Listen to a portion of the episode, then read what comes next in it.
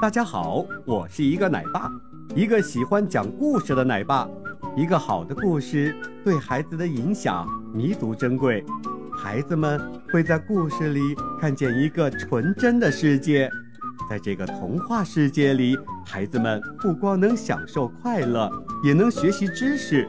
愿每一个孩子都能够尽情地享受美好的童年时光。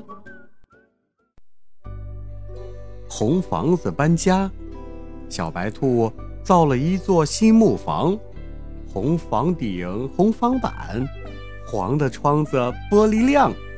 邻居们都说：“啊，多漂亮的红房子呀！”一天夜里，大雨哗哗啦啦的下个不停。慢慢的，院子成了大水塘，红房子浮在水面上，飘呀飘。小白兔呼噜呼噜睡得正香呢，一点儿也不知道风儿呼呼的吹呀吹，红房子飘呀飘，飘向院子外面。第二天一早，雨停了，大公鸡趴在窗口一瞧。啊！门前一片水汪汪的，小白兔的红房子不见了。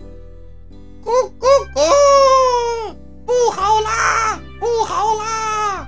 红房子被大水冲走啦！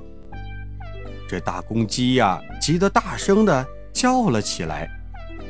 邻居们都被喊醒了，大白鹅和小灰鸭急忙游了过来，小花猪。坐在木盆里划着桨也来了，红房子被大水冲走了，小白兔在哪儿呢？大伙儿急急忙忙地出了院子，到处找。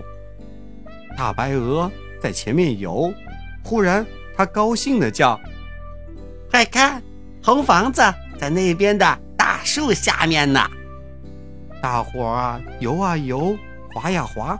很快啊，到了大树下，朝红房子的窗户里一瞧，小白兔正坐在床上呜呜的哭呢。小白兔，你别哭，快上我的小船吧。小花猪对他说。小白兔来到了木盆里，难过的说：“ 我的红房子怎么办呢？”大白鹅说：“别急，别急，我有一个办法。”说完呢，他找来一根长绳子，让小灰鸭帮着把红房子扎牢了，然后对大伙儿说：“我们一起把红房子拖回去吧。”大白鹅和小灰鸭在前面拉绳子，小白兔和大公鸡在后面推房子，小花猪用力地划着桨，哈。这红房子像一只大木船，被慢慢的拖走了。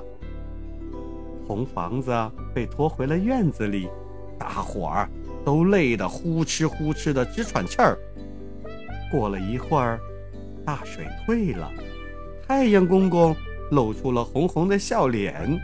小白兔高兴地说：“嗯，谢谢，谢谢大家，谢谢你们。”小朋友们，大雨把小白兔的红房子冲跑了，邻居们纷纷为他想办法，终于把红房子给搬了回来。当看到别人有困难时，我们也要积极主动的去帮忙哦。好的，今天的故事就讲到这里。小朋友们，在这个故事里，你学到了什么呢？记得和爸爸妈妈去分享哦，我们下期再见。